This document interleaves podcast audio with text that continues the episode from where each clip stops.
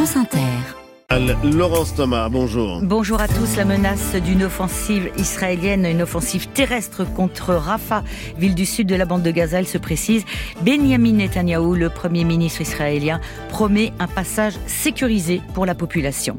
Wambushu 2 en préparation. Gérald Darmanin, le ministre de l'Intérieur, en route pour Mayotte.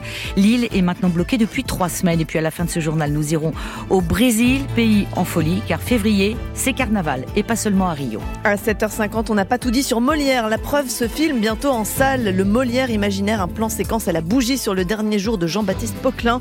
Le réalisateur et grand homme de théâtre Olivier Pi sera notre invité juste avant le journal de 8h. France Inter.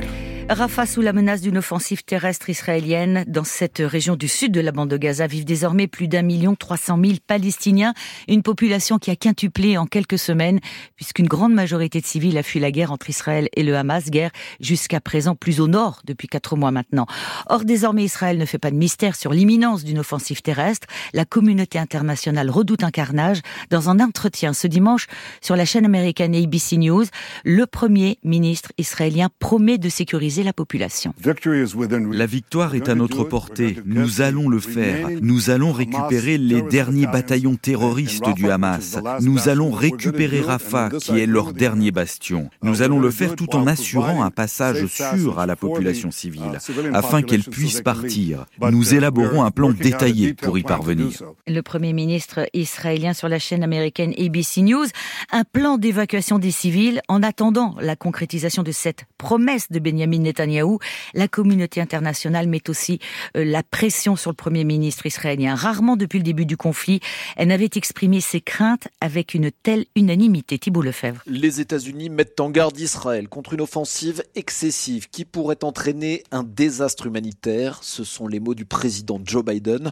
Paris demande à l'État hébreu de préserver à tout prix le passage de Rafah qui est pour le Quai d'Orsay un point vital pour l'acheminement de l'aide humanitaire dans la bande de Gaza. Les Nations Unies par la voix de Philippe Lazzarini, c'est le patron de l'UNRWA, estime que toute opération militaire de grande ampleur ne pourra qu'ajouter une couche supplémentaire à la tragédie sans fin qui se déroule. Le Qatar et l'Arabie saoudite appellent à une réunion d'urgence du Conseil de sécurité de l'ONU et Israël, de son côté, prépare donc un plan d'évacuation qui concerne près d'un million et demi de civils, 60% de la population de Gaza, et se donne jusqu'au 10 mars pour contrôler Rafah, une échéance communiquée au cabinet de guerre par le Premier ministre Benjamin Netanyahou.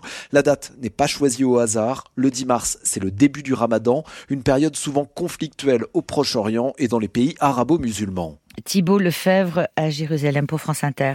Pas de temps mort pour l'action, Laurence. Le Premier ministre Gabriel Attal détaille dans le Parisien dimanche son calendrier et sa feuille de route. Il précise les grandes lignes de sa déclaration politique générale. Dès ce printemps, dit-il, nous réglerons plusieurs urgences, comme des quotas de logements sociaux dans certaines communes, puis viendra un été de progrès sociaux. Il promet d'avancer sur le versement des aides sociales à la source et un automne du travail. Celui-ci pourrait durcir les règles de l'assurance chômage, autrement dit un acte 2 de la réforme du travail. Déplacement sous tension pour le ministre de l'Intérieur. Il est dans l'avion pour Mayotte, accompagné de la nouvelle ministre des Outre-mer, Marie Guévenoux. Depuis trois semaines maintenant, l'île est paralysée par des blocages installés à plusieurs endroits stratégiques. Préparer donc la deuxième phase de l'opération lancée l'an dernier, Wambushu 2, vise à expulser les étrangers en situation irrégulière, à détruire les bidonvilles et lutter contre la crise criminalité dans l'archipel. Gaël Jolie. Cela fait trois semaines que Mayotte est paralysée. Des collectifs de Mahorais ont érigé des barrages sur les ronds-points et empêchent la circulation. Exaspérés par l'insécurité, l'immigration illégale et l'absence de réponse de l'État. C'est à eux que Gérald Darmanin doit s'adresser et annoncer la venue en renfort de 15 gendarmes du GIGN pour préparer l'opération Wambouchou 2. La première opération Wambouchou avait permis l'an passé, selon le ministère de l'Intérieur, d'interpeller 60 chefs de bande de Mayotte, de multiplier les expulsions de migrants illégaux et de détruire bon nombre de cases, les bangas organisés en bidonville. Beauvau assure que depuis 2017, les effectifs de gendarmerie ont été doublés avec plus de 300 gendarmes mobiles déployés de manière permanente sur l'île. C'est plus que les Bouches du Rhône.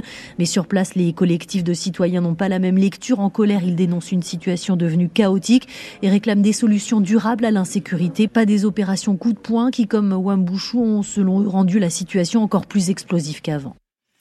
Les vacances d'hiver ont démarré ce week-end pour la zone C et les tendances de destination ont changé. Les traditionnelles vacances au sport d'hiver n'ont plus la cote. D'ailleurs, 30% seulement des Français partent à la montagne. La montagne qui coûte de plus en plus cher, sans parler du manque d'enneigement en raison du dérèglement euh, climatique. Mathilde Engui a croisé euh, quelques Parisiens dans le 15e arrondissement de Paris qui expliquent pourquoi ils ne vont plus à la montagne. Des vacances à descendre des pistes de ski enneigées. J'aimerais bien. J'aimerais bien, j'ai même regardé. Mais voilà, c'est une D'après une étude de l'Observatoire indépendant Ski Data, une famille avec deux enfants paye en moyenne 660 euros rien que pour le forfait. Trop cher payé pour Valérie, infirmière dans le Val d'Oise et mère de trois garçons. Les forfaits, le matériel, euh, les locations, personnellement, ça me coûterait euh, les trois quarts d'une paye. Et vu que je gagne pas énormément, c'est pas possible. Avec le réchauffement climatique et l'augmentation des températures, Lauriane, responsable marketing, ne veut plus emmener ses enfants au sport d'hiver. On peut se dire autant en profiter tant qu'il y en a encore, mais ce qui me dit pas du tout, c'est d'aller dans des endroits où effectivement on ajoute de la neige et ça, ça me, ça, ça me plaît pas. C'est pas l'idée que je me fais de vacances au ski. Donc il faut aller sinon très très haut et les stations plus hautes aussi sont plus chères. C'est un tout. La famille de Nicolas, chercheur en physique, part d'habitude au ski dans le Jura.